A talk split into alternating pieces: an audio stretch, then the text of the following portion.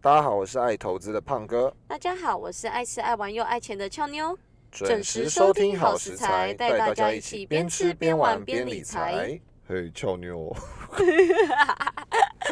怎样啊，胖哥？哎，我觉得很惊人呢、台湾高手在民间。承接上一节主题，我们讲到那个综合所得税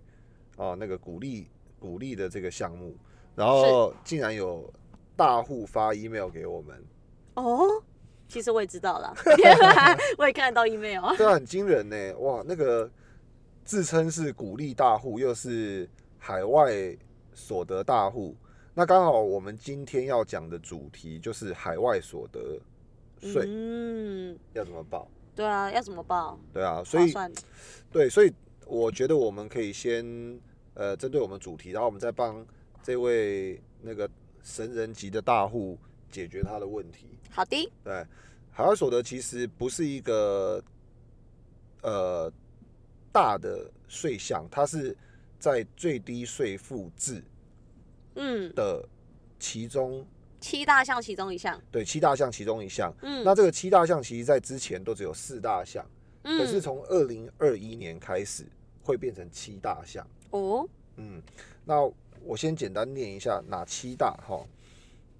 海外所得是其中之一，嗯保险给付金是其中之一，嗯，再来综合所得的净额，就是上一次我们在分享，嗯是哦你综合所得跟股利要合并分离等等的那个综合所得，哦，综合嗯所得净额也是要拉入最低税负的，嗯哦，还有分离计税的股利嗯，啊，这个是这个就是上次呃没有把它复杂化讲进去的，哦是，就如果假设这边稍微先解释，就是说如果假设你把股利采取分离计税，嗯好，那你分离计税那些股利就要拉进来。简单来讲，我们刚刚讲了四项了嘛，对不对？嗯，第一个海外所得嘛，第二个保险给付金，对，第三个综合所得金额啊、嗯那第四个为什么要罗列分离计税的股利？因为所得金额不一定包含你的股利，是，所以上次我们不是举了好几个例子，比如说你综合所得赚五百万，对，股利赚一百万，对，啊，或者是你综合所得赚一百万，股利赚一百万，对，对。那有些人他因为自己划算的方式，他要把它采取剥离开来，就是分离计税的股利，对。全部都要拉到最低税负制一起计算。哦，这个真的要那个注意一下、哎欸，这里面很多美角，啊嗯，很因为如果等于是说胖哥意思是，如果采用分离计税的方式来讲的话，我们鼓励那一块要拉到最低税负制里头的没海错外所得。没错没错。嗯，所以呃，如果呃照上一集的分享，我们如果呃综合所得赚一千万，对综合所得净额一千万，对净净额的意思就是扣掉你的什么薪资特别扣除扣除额比啊、啊，一扣般除，嗯免税额啊等等的，嗯你扣除之后的净额，比如说嗯一千万，哦嗯，，然后股利赚了一百万。对，好，那正常这个集聚缴税的累进的集聚应该已经到了百分之四十，对，没错，所以为了要让股利变得比较划算，那我们复习一下，EP 五有讲到股利采取分离课税是百分之二十八，啊，对，所以我们就不会把一百万的股利拉进去一千万的所得净额，一起合并申一报，起合并申报，嗯不然你的钱就会白白的多缴十二趴，因为最高的集聚是你没已经错，到了，你是最有钱的嗯，啊、所真以好啊，所以你会分离。可是这个时候分离的陷阱就是我们 email 的这位大户，他就嗯面临到这样的问题了、啊。等一下可以一起讲。那这个东西就变成股利也要拉进来最低税负制。等一下套数字进去，就会发现这里面有什么曲折离奇的地方。好，那四大税项先把它讲完，然后明年要注意的税项有几个啊？明年啊，明年申报的时候才要，就是说，呃，在去年底的时候，财政部过关的一个新法案，啊，它要防堵一些规避缴税的一些情形，所以二零二一年开始计税，然后二零二二年的时候，你首次就会申报这些项目，总共有三个就变成七大项。好，这三个是一未上市柜的证券交易所得，嗯，对未上市柜，那很简单嘛，就未上市柜嘛，嗯对，嗯哦，证券交易所得，然后再来非现金的捐赠，嗯，啊，非现金，所以是非现金指的不是你不是拿钞票给对方，你用汇款的，不是这样子的意思，是指说你送了，比如说灵骨塔、 哦，古董、哦，珠宝、钻，石，因为很难认列嗯，啊。国税局它有指出一个案例，西元两千年的时候，嗯，也就是民国八十九年，是，八十九年最低税负制还没有开始实施，那个时候有人呃得到了一笔两百七十六亿哈，的的这个所得，然后他跟国税局列举了一百六十六亿嗯，是属于非现金捐赠，也就是说高达百分之六十他所拿到的钱，当下都没有法条去牵制他，嗯也就是说他当时列举出来之后，他得到了两百七十几亿，其中要缴税的只有一百亿左右。为什么他那另外一百六十几亿，他怎么非现金捐赠？他非现金捐赠就是他自己报多少就算多少啊，哦，对不对？所以他得到了这么多的价值，但全部都把它列入非现金捐赠，所以是国税局今年特别把这个项目加入这个海外最低呃最低税负制的这个七大税项哈。嗯那刚刚我们还有其中一个没有讲，就是那个受受益凭证交易所得啊。那受益凭证就是很多富人他就会呃采取那个信托呃那个私募基金信托对，的受益凭证嗯，啊。那因为私募基金其实呃申请比较简单，所以富人其实用这样子的方式之后，就很容易可以透过这样的方式去做一个节税。这个东西最后会拉入最低税负制。嗯，那我觉得我们的听众朋友们比较多是呃可能有在工作，嗯，或者是本身是业余或专职的操盘人，嗯，还是刚进入市场的朋友们。嗯，所以呃，后面三项呃，这个这个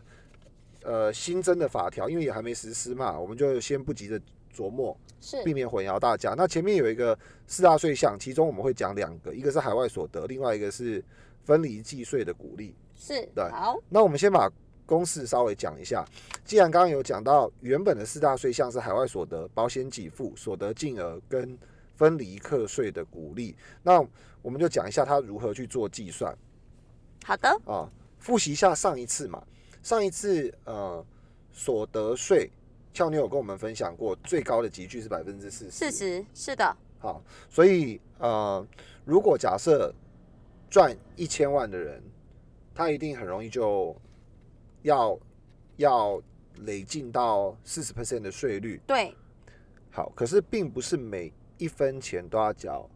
四十 percent 的税率，不然就太可怕了嘛。对不对对啊，真的，好，所以我们用一千万的数字，请俏妞帮我们抓一下。一千万难道要缴四百万吗？一千万的综合所得不金额用，其实一大概一千万的综合所得净额大概是缴三百一十九万五千，好，那如果我们国内不管你是靠股利或者是靠工作收入，你有一千万的净额，好，那我们先假设就说没有分离课税二十八趴的这个这个选项。嗯，啊，就单独用累进制的五到四十趴的一个试算，就像俏妞讲的，我们是缴三百一十九万五千九，万。那最低税负制一个是是一个什么概念呢？就是当你有多种的所得来源，我们可以这样记：当你有多种的所得来源，不一定是发生在国内的投资或工作收入，嗯，这个时候你就必须要走一趟最低税负，去让国税局评断哪一个东西它可以拿到你比较多钱。没错，就两者取其高，两者取其高。嗯，那海外最低税负虽然复杂，但是它有一个最单纯的地方，就是最低税负的税率都是整包钱的百分之二十。二十个 percent，对，嗯，意思是，如果你的四大税项——保险给付、海外所得、综合所得净额，嗯然后分离课税的鼓励，嗯，四个项目加起来是一千万，对，在最低税负的税额就可以扣除掉一个六百七十万的免税额，没错，乘以一个单一税率二十 percent。是这的个，时候就是三百三30十万乘这以边会讲慢一20%点啊，三百三十万乘以百分之二十，讲慢一点，不要转 台，也就是六十六万。好，那听众朋友们可能会好奇，可是我这样子我还是不知道，那我到底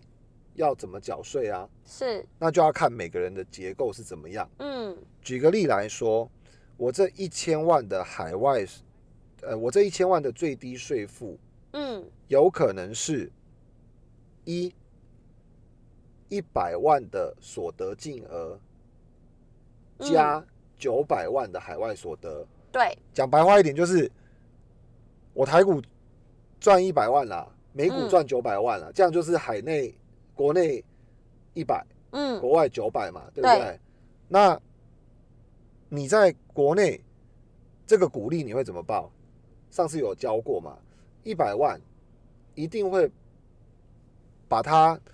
当做所得净额去合并合并申申报报啊、，因对为你一百万最高顶多十二趴嘛，对，在不抚养不不那个的状况，你都顶多十二趴嘛，嗯对不对？然后还可以扣抵八万块嗯台币的税额上限，嗯，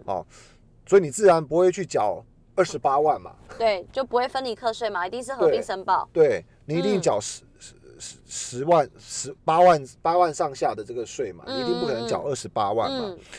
好，那可是这个时候一个状况产生了，如果你国内赚一百万，可是你海外赚九百万，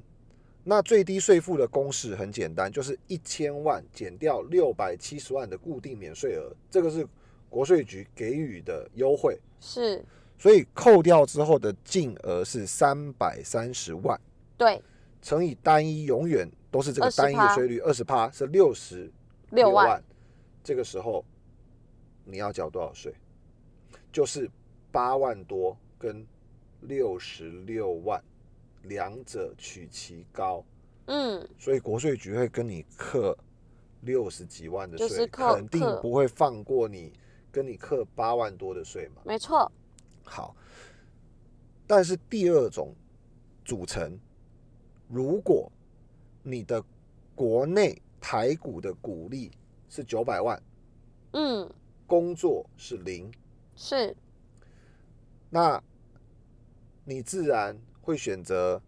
分离课税吧。嗯，我我的猜测啦，俏没妞一边帮我们试算对，啊，因为我九百万如果分离课税是百分之二十八趴，是没错，但是我如果所得净额是九百万的话，我要缴两百七十九万五两百千，七十九万五千。嗯那，俏妞帮我算，九百万如果乘以二十八趴，两百五十二万，我现省十几万，是，再扣八万，对，因为我九百万上限我还是扣八万，嗯所以我现省快应该是二十万左右嗯，的税，所以我一定会选择分离课税。对，那这个时候呢，我们刚刚有提到分离课税的股利，如果是九百万，嗯我海外所得又有赚一百万。嗯，那我选择了分离课税，这个分离课税就要进去最低税负制里头，里头，嗯，海外所得也在最低税负制里里头。头，我没有保险，我没有其他的所得，嗯，所以我的一千万就要被课二单十一趴的，税率扣除六百七十万的免税额，嗯，一样是三百三十万，跟刚刚一样都不变。所以这样计算下来，我的应纳的最低税负制的税额是六十六万，没错，也不变。嗯，这个时候，国税局两者取其高，没错，所以他会跟我课九百万的那个所得净额的部分是两百七十九万五千，两百七十九万五千，也就是二十八趴。所以要看你的结构，嗯，收入的结构是怎么样，去选择申报的方式。对，所以其实讲这么多，只是想跟听众朋友分享说，如果今天如同上一集我们讲的，如果你今天采了分离课税，可是你要去计算说分离课税完后的这一包钱要去纳入到最低税负制里头。对，就是有些客户对，有些听众朋友可能，呃，假设是像我今天也才刚跟胖哥学到嘛，原来其实采用分离课税要纳入到最低税负制里头，那这个是听众朋友一定要小心的。对我今天呃来呃跟听众朋友们分享一下，有这个他应该算是股票大神了啦哈，嗯，因为他的他是没有写清楚，但他说他很多股利，然后所得净额是八百万，嗯海外所得大约一千万。嗯，哇哦，你看八百万的所得净额，我们先不考虑说是不是鼓励，要不要分离课税，我们单纯把它用累进制五到四十 percent 的累进去做计算，基本上就算他没有赚海外那些钱，他就要缴两百三十九万五千的税金。是，可是如果以他的 case 来说，他又实现了海外所得一千万，那因为海外所得有一个固定啊，对不起，我更正，最低税负制有一个固定的免税额是六百七十万台币，对，所以一千八百万扣掉六百七十万，好，一千一千万是海外所得，嗯所得净额是八百万，嗯，所以一千八百万就是他要纳入最低税负的总额。嗯啊，他没有说到他有保险嘛，他也没说到他有，嗯，他有其他的要纳入的税项，所以嗯一千八百万扣六百七十万之后，乘以二十个 percent，二十个 percent，实际上最低税负的基本税额是两百二十六万，嗯，那跟他原本国内就要缴的两百三十九万相比下来，他等于是海外所得一千万都不用缴税啊。对啊，这样讲好像也是没错哈，因对啊为取其高是取去起两百三十九万嘛，对，所以很划算。那透过我觉得这位股神大大的案例，其实就可以跟听众朋友们分享：如果今天你国内收入很高，不管你是靠股利，不管你是靠薪资，薪资，你都很棒，你都嗯是国内缴税的贡献大户。那相对你可以享受的海外所得的免税额，自然就会提高非常提多，高非常多，因为你有一个两者取其高的保护伞。是，那你国内已经攻顶了，嗯很容易国外那块就被保护到。嗯，所以以以这个真实的案例，所得净额八百万，海外所得一千万。嗯原本这位朋友会担心，会不会国外的一千万缴到重税，嗯导致他的现金流不够，加上最是近台股又修正，嗯， 所以他考虑要不要平仓的问题。哦，那现在看起来，你这一千万海外所得都免税啊。哇，听起来很不错哎，嗯，所以国内很多，国外操作的空间就更大。那相反的，如果假设我们讲极端的，我就具备国际观，是，就听众朋友们，你就认为我具备国际观，我不喜欢操作台股，对，或者是你因为各种的因素，因为你资金大，或者是你认为国外流动性比较好，嗯，还是你认为国外的好企业比较多，多等等，不管你是什么因素，你只操作美股的部分，你也不要想说好食材的节目告诉你说哦，因为国内所得净额高，所以海外所得免税额才会高，叭叭叭。其实你要想的一件事情是，最低税负有一个基本的扣六除百额七十万的扣除额，嗯，真的很多哎，真的很多啊。嗯，所以你国内所得、工作、薪资零，嗯，鼓励分离课税零，因为你薪资零，你不会对分离课税二十八趴这么傻嘛，嗯对不对？那你自然就不会有分离课税要纳入最低税负，没错，所以最低税负就只剩下四大项，今年的四大项：保险给付、海外所得海外所得，还有所得的净额，还有分离，还有分离课课税税。分离课税已经没了，嗯综合所得因为没工作，你是嗯专职操盘人，嗯，好，那你又只做外国股票，所以你也没有股利，也没有国内所得的收入啊嗯，，那你就剩海外所得海外跟所保得险给付。嗯那自然如果没有保险给付的一个状况下，海外所得赚六百七十万嗯，以内就都是通通免税。税，没错，那我们再讲一个实际的数字，意思就是你如果一年操盘绩效就是二十趴好了，嗯你一千万超出二十趴的绩效。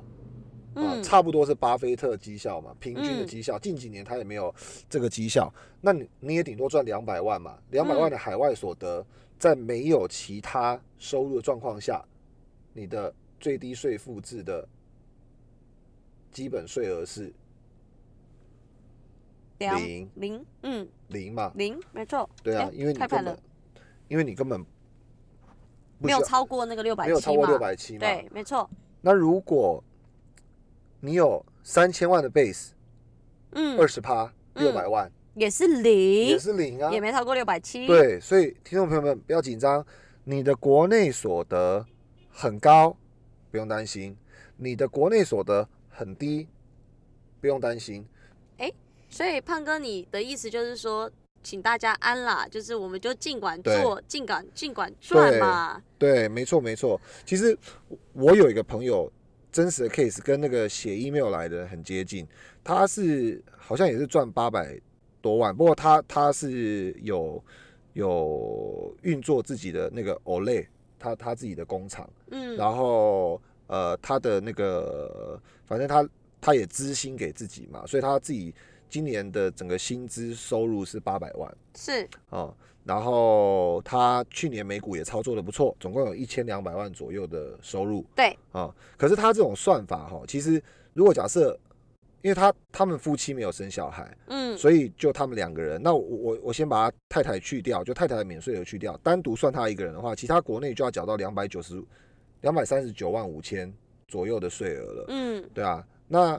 这次他来找我，我帮他试算一下，海外所得一千两百万，加上他国内所得金额八百万，这样加上去差不多 roughly 两千万。嗯，那两千万的话，我们刚刚有交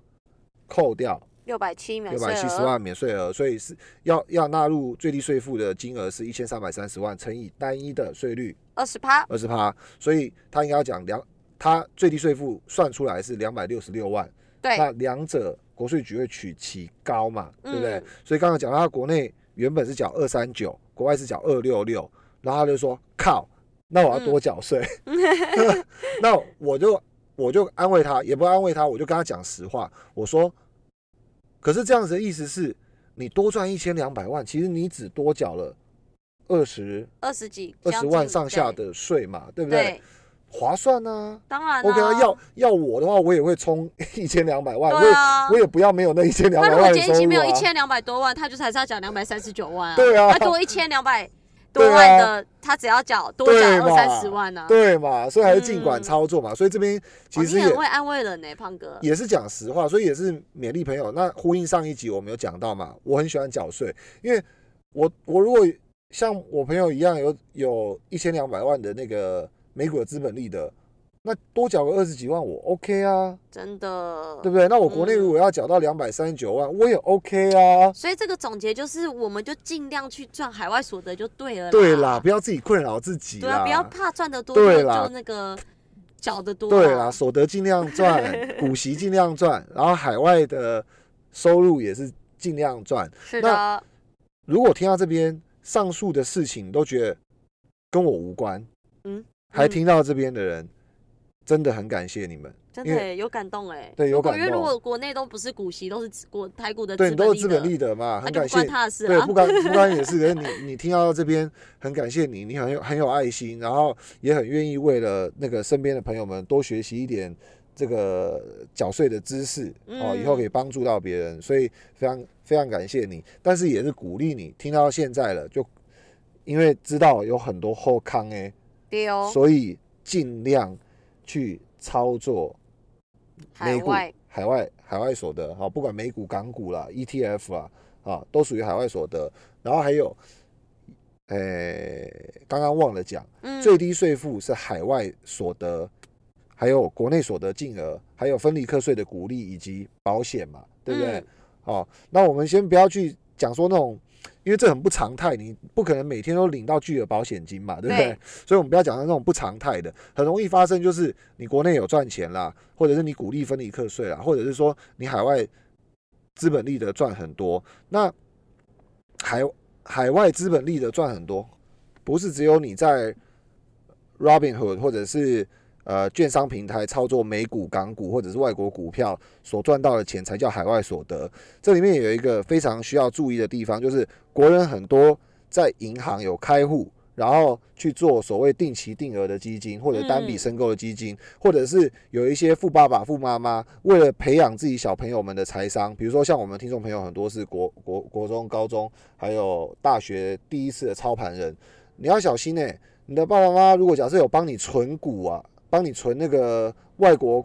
股票的股利呀、或者是帮你买投资型保单，还是什么帮你买了什么什么瑞银中国基金 啊、联博美国科技基金啊、什么安联 AI 基金，这些一听就知道就投资海外嘛。真的对啊，它注册地可能在卢森堡啊，或者是在香港啊，这些都是属于海外的范围，尤所以其是投资型保单哎、这更对要注意。对，然后你不要想说，哎呀，我去年自己偷偷拿零用钱，然后进入美股，然后也变成小小股神，然后赚了两百万之后，我就偷偷的不用去去去去缴税，而且也没有超过六百七十万，听了好食材哦，不用不用不用去缴税报税。可是有两个要注意的事情，一百万台币以上的海外所得就应该要去申报最低税负，即便你不用缴税，你还对是得去报。第二件事情是，如果你自己觉得只有两百万，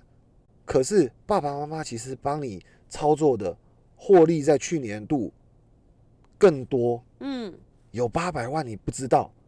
那你就变成是那你就尴尬了，你就就变成逃漏税大户完了。 了，对啊，会有罚金。特别提醒大家，我们我们协助很多好朋友们这个缴税的经验，哦，会有、会有嗯罚金，所以要非常非常的小心。刚刚上述很多都是属于海外所得范围，所以今天时间的关系，我们税不要复杂化，我们重点的为我们听众朋友们可能会比较容易遇到的问题是啊，去去做回答跟解决。嗯，好，那我们很快进入下一个阶段。好严选好公司，好，严选好公司。对啊，呃，今天不选公司、欸，哎、哎、不选公司，因为那胖哥今天要选什么？我今天要透过中钢董事长翁朝栋翁董的分享，来为我们指点一盏未来的明灯呐、哦，对，所以要先请那个俏妞，呃，知性的俏妞帮我 们先导读一下这个《天下》杂志严选的一篇专栏，好不好？好，其实这篇专栏它的题目就讲到说，高钢价时代来临，钢铁变稀缺，揭露中钢炼钢不排碳的秘密武器。对，那其实因为这个钢铁老大哥中钢呢，占台湾工业的总排碳量是十四个 percent。那如果说要达到二零五零年的那种零碳目标的话，要就要改变两百年的炼钢的一些产业。对，因为炼钢其实碳排很大嘛，没错，所以嗯其实这种技术革命势在必行啦，但是也意味着全球的高钢价时代的来临。嗯哼，对，因为其实呃钢铁业的中国钢铁、中龙钢铁哦在在台湾的这个排碳大户名列是第三名跟第四名，第四嗯名。对，嗯但是放眼二零五零年，其实钢铁业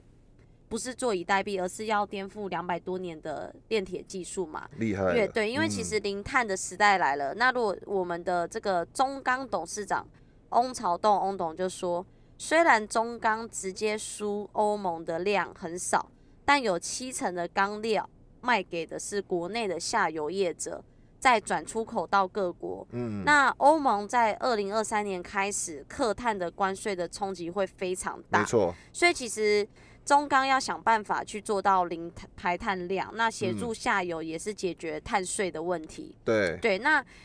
这篇专栏主要就是揭开了中钢的减碳布局。那最关键的时间点其实有几个啦，第有两个。那第一个是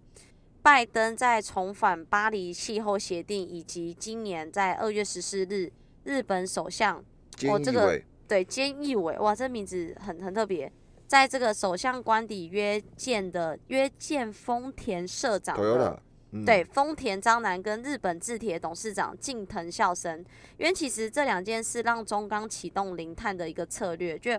翁董说，这两家世界级的汽车啊，嗯钢铁业领头本来只有减碳策略，但会面后马上宣布了二零五零年要做到零碳排。嗯，对，所以其实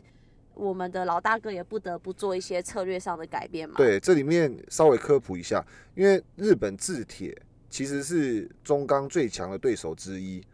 然后丰田代表的是最大客户汽车产业链的需求哦，所以他们零碳的路径之一就是发展氢能炼钢。对，所以其实因为这件事，中钢跟那个工研院啊、成大、中山的一些大学组去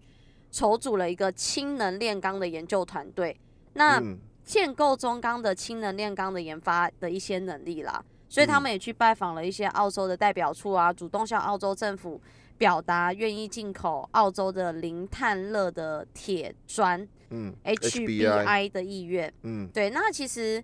我觉得什么叫做，其实有点有点难难理解，就是什么是氢能炼钢与铁热铁砖嘛，就听起来很，我们又不是这个嗯产很业，绕其口，实没错。对。那其实有一个常年从事研发的那个中钢的总经理，他就解释说，其实两百多年的炼钢技术，简单说就是拿碳。煤炭中的那个碳跟铁矿中的氧化铁，哇，好嗯复杂哦嗯混合在一些高炉中的反应，就是一些化学作用啦。嗯那把氧化铁中的氧气拿走，产嗯生纯铁，再进行是下一步的炼钢。是所，以过程中呢，但这个过程中同时也产生了二氧化碳，对所以也让钢铁业成了排碳大户。对，所以如果说目前不使用碳煤，氢能炼钢成的氢氢年氢能炼钢成了一个趋势对。所以取而代之的氢能炼钢是用氢氢跟跟氧氧结嗯合产生水与铁，不排碳。嗯所以其实听起来很简单啦，但做起来其不实容连易我、啊对连我听起来都觉得很 难了。对，那其实日本制铁也宣布要投入五千亿的日元去研嗯发，非啊然常大后的金去额。加上五兆的日元去盖厂，所以其对实对于炼钢厂来说是一个蛮大的天文数字。对，对啊，那我觉得其实像这篇报道还有讲到说，还有另一个解方就是产煤与铁矿石大国澳洲也知道传统炼钢的缺点嘛。嗯那澳洲输出的煤矿等于输出碳排，因此他们嗯投入研发用那个绿绿绿电电电解水，对产生氢气，嗯，再利用他们澳洲丰富的那个铁矿石，大家都知道澳洲产铁矿石嘛，对生产那种无碳排的热铁砖出口。对，所以其实目前中钢也积极跟澳洲建立一些合作管道，那进口一些热铁砖来生产钢铁。对，所以其实如果说这两条路并行的话，最大的挑战是绿电供应跟储存氢气的一些基础设施。对，所以其实他们的这个中王钢总的总王经理，对王他们总有讲嗯到说，王习清王总，没错，如嗯果他们中钢全面实施氢能炼钢，其实每一年预计预计需要一百万吨的氢气，嗯，跟以及十十四亿十亿亿，瓦啦，离嗯岸风电的这个发电量。那其实总结，也就是说，台湾完全所不有够的离岸的风电量还不够中钢使用，必须要投资更多的一些绿电。对对，那其实绿绿绿氢现在已经是趋势了，而且也不遥远，不遥远。对、我嗯都我都讲的口急了。嗯对，那目前除了中钢之外，其实台积电现在也使用绿氢，所以嗯其实这是一个国际的零碳战略的一环。其实没台错湾更不能缺席嘛，所以中钢的这个总经理强调强调说，其实欧盟早就准备好了，在二嗯零二三年绿氢的产能要达一百万吨，对二零二五年要达到一千万吨，对二零三零年要无限量供应。那欧盟绿电绿氢的规划领先全球，所以台币台湾势必要去赶上这个全球化的一个趋势啦。对，对，那我们呃现在来看的话，其实氢能炼钢实现前，中钢也要同步去发展一些碳捕捉的技术与循环经济，那把一些钢铁业的这个二氧化碳提供给石化业使用。嗯，那其实这目前已经展开，所以中钢就把炼钢生产的二氧化碳给捕捉下来，提供给那种像长春集团啊、哇，生哦长春产也石化龙头，对，嗯生产石化产品，一个减碳，一个减少对石油的依赖，所以创创造双赢嘛。嗯，但其实目前这个规模其实要扩大啦，因为正在规划的这个高雄的大这林个对大林埔，就是嗯新材料循环产业园区就扮演这样的角色。所以某一天，其实就未来的有一天，其实台积电用的化学品会会是也中会钢是中钢排出的嗯二氧化碳制造的，只是说这个计划必须要在千春后才能进行。对，对，那就讲很久目前了看似遥远啦，但是那个翁董有指出，其实早在二零一六年，中钢就承诺要使用再生水。嗯那因为今年碰到百年的台湾的大旱、大真的干很旱严，重，嗯对，那中钢还是可以正常运作啦，嗯就很厉是害，很多钢对厂已经因为没有水停摆了，没错，其实它就是拜当年的超前部署啦所赐，蛮厉害的。对，所以其实同样的氢能炼钢、钢铁石化联产看似比较遥远，但是却必须要早就布局这些东西。嗯，对，那目前减碳的脚步也不能松懈嘛，因为过去十年其实光中钢就投了一百一十三亿的这个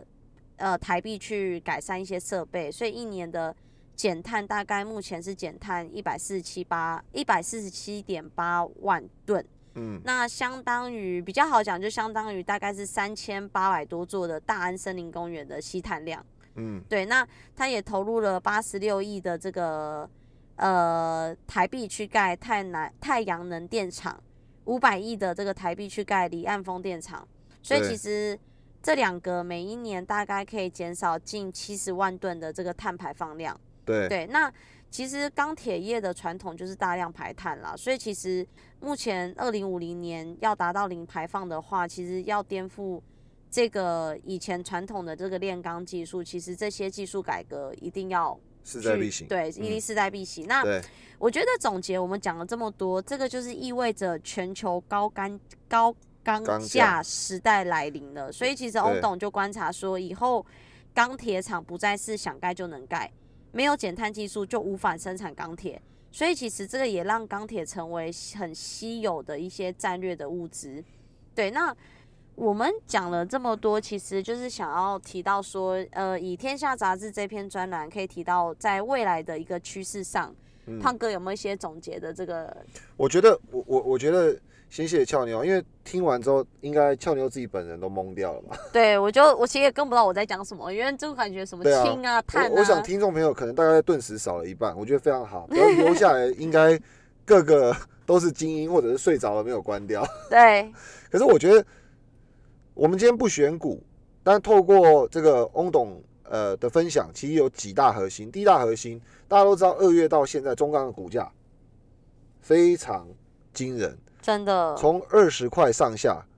即使今天重跌，很多人都关心嘛，今天的话什么全部全部台股啊，加权指数也好啊，哦，或者或者是其他什么新贵什么，全部都跌翻天。然后中钢股价今天跌了多少？跌了百分之将近七趴，啊百分之七，几乎跌停板了，对不对？嗯可，是价钱还有三十六块，嗯相较于二月就两个多月前，其实还翻了一倍。嗯，啊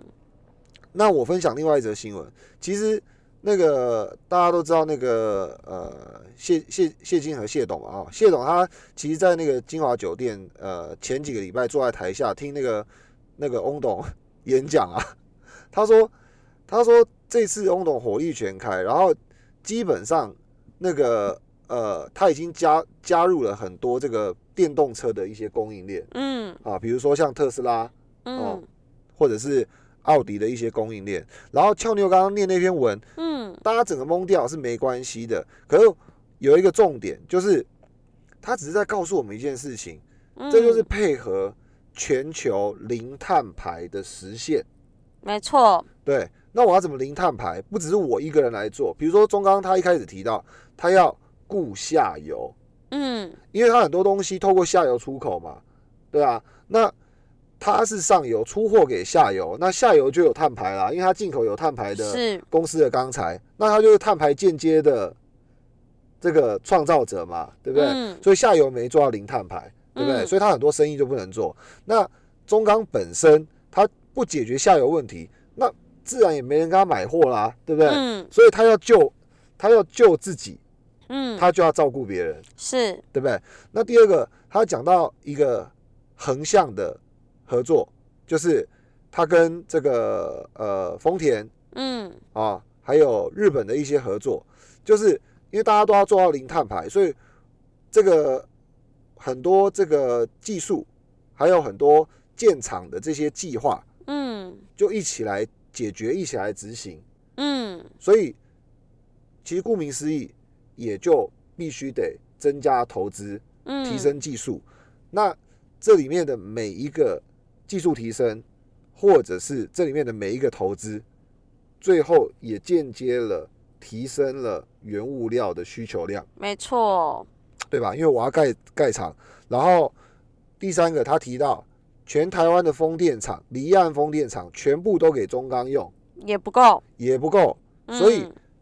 要投资这些风电厂，才能做到零碳排，照顾下游这件事情，要有所谓的能够实现，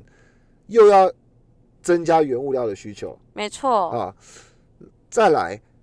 它跟上游澳洲铁矿石、热砖进口的这个意愿哦、嗯，跟合作，其实也是一样，要为了零碳排改革技术，嗯所以它要跟上游铁矿石原物料的生产商提供很多很多的一些呃，就呃增加很多很多的订单跟资源嗯啊，去扩大这些出口。那你想，中钢在台湾非常大，可是美国有克利夫兰钢铁、美国钢铁嗯啊，中国也有非常多的钢铁公司，还有甚至比如说像原物料这个产业，比如说美国铝业啊，哦，然后那个 Glencore，对不对？嗯其他很多不同的国家有这种更大型的企业，全部都要做到零碳排，嗯，其实间接的就把这些原物料的需求推升到了一个历年的高点，加上呃拜登他的电动车充电站，嗯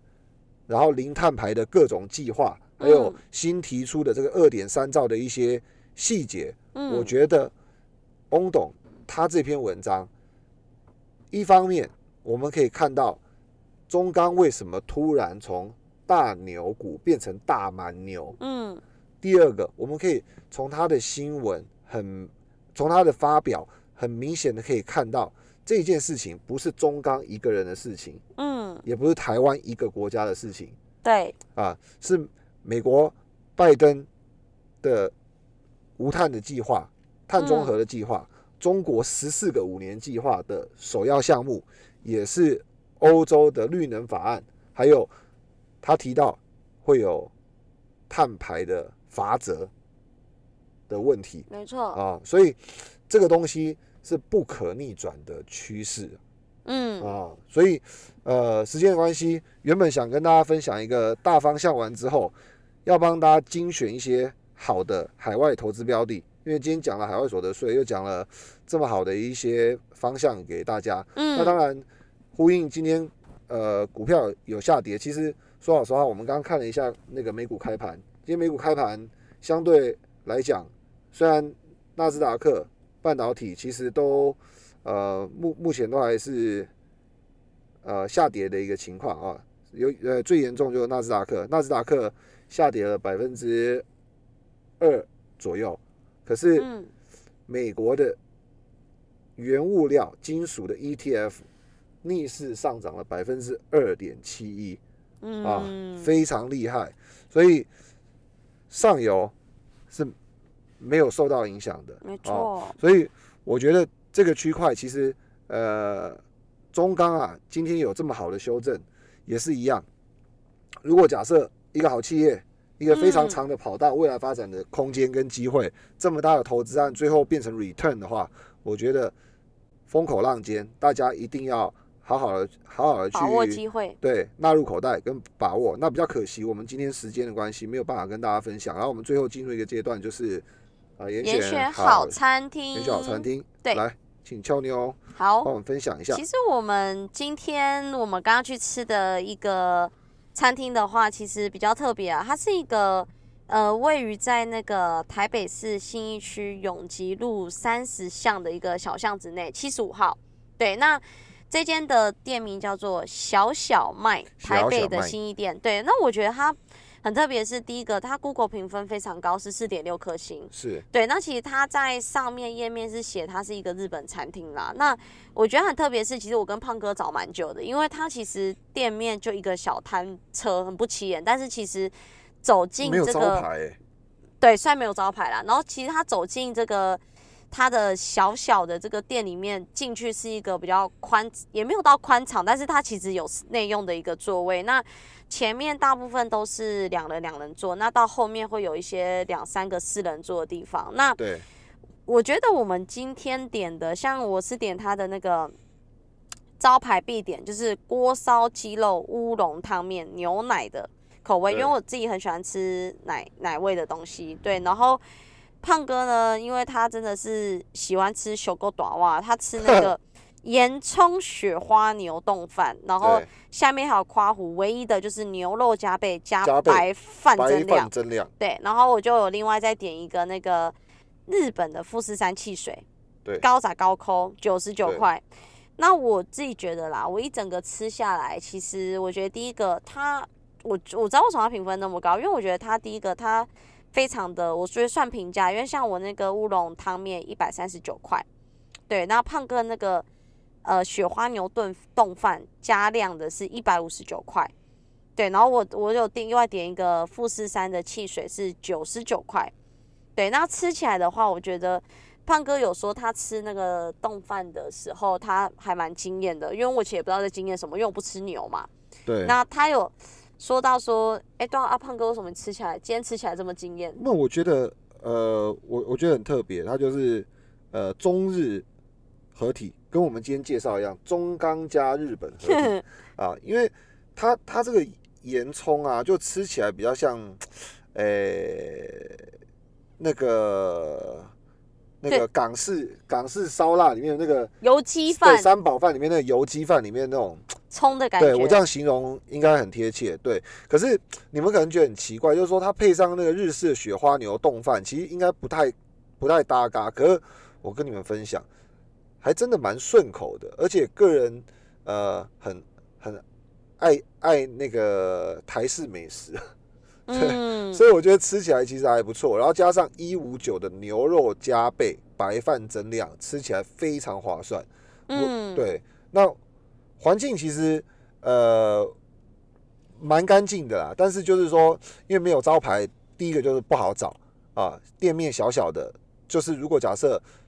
你们跟我一样身形庞大，可能会觉 得坐起来不太我舒我适觉。得，我觉得讲一对个环境，就是它比较适合是那种你下班跟同事那种两三个去小聚吃一点东西，它比较不适合对那种不用情久侣留约啦会啊，然后对，或第一次约会对象，然后对，带或他者去是那种你要一大群去的，因为它其实店面真的蛮小的，位置也不多。那如果你对开车前往，其实没有什么停车的地方，对，所以你可以停在附近，再用走路进去的。可是我觉得以它的价格跟跟它的美味程度来说，我觉得我自己我自己是觉得它有四点六颗星的价值啦。对，然而后因且为我觉得它味道还蛮蛮够入味的。对啊，而且你如果假设今天呃不知道吃什么，然后你只是呃一个人去想说吃个饭就回家，好好休息的话，我觉得在这边就是蛮隐秘也蛮蛮沉淀的嗯，啊、对，然后快快地吃完又很便宜。又很省钱，尤其在信义区能够吃到这样的价钱，我觉得还不错。永而且永吉路三十巷其实也非常多的，那是永吉路三十巷吗，对，有没错永吉路三十对巷，，也非常多的选择可以给听众朋友们。然后吃完买个饮料啊，旁边很多手摇杯，对啊 好而胖且哦，你听起来对那么胖。而且我我我我我觉得俏妞是不是常常追踪一些那个那个美食网站？因为我看到 iFoodie、嗯 iFoodie 对、嗯对那个呃非常哦，知名的那个美嗯食的那个 IG，、对它好像前几篇文刚好就分享那个、欸哦，那真个的哦，对，分享了小小我我我麦没有这个，看他的、欸，我是对那时候上网想要查，因为我我是我虽然每次都说是带你去吃好吃的，但都是我找我自己想吃对啊的，。但你都没付钱啊。嗯啊，有啦，我我说没付我的钱啊。哦，对啊，他他打卡东西也看起来还不错，明太子明太子鲜贝乌龙拌面，然后对，后其实这是他招牌，后街只是我们没有点对后切炸猪排哦。对啊，然后哦那个鲜贝那个明太子鲜贝乌龙拌面上面就有一个那个呃炸干贝，呃、嗯看起来。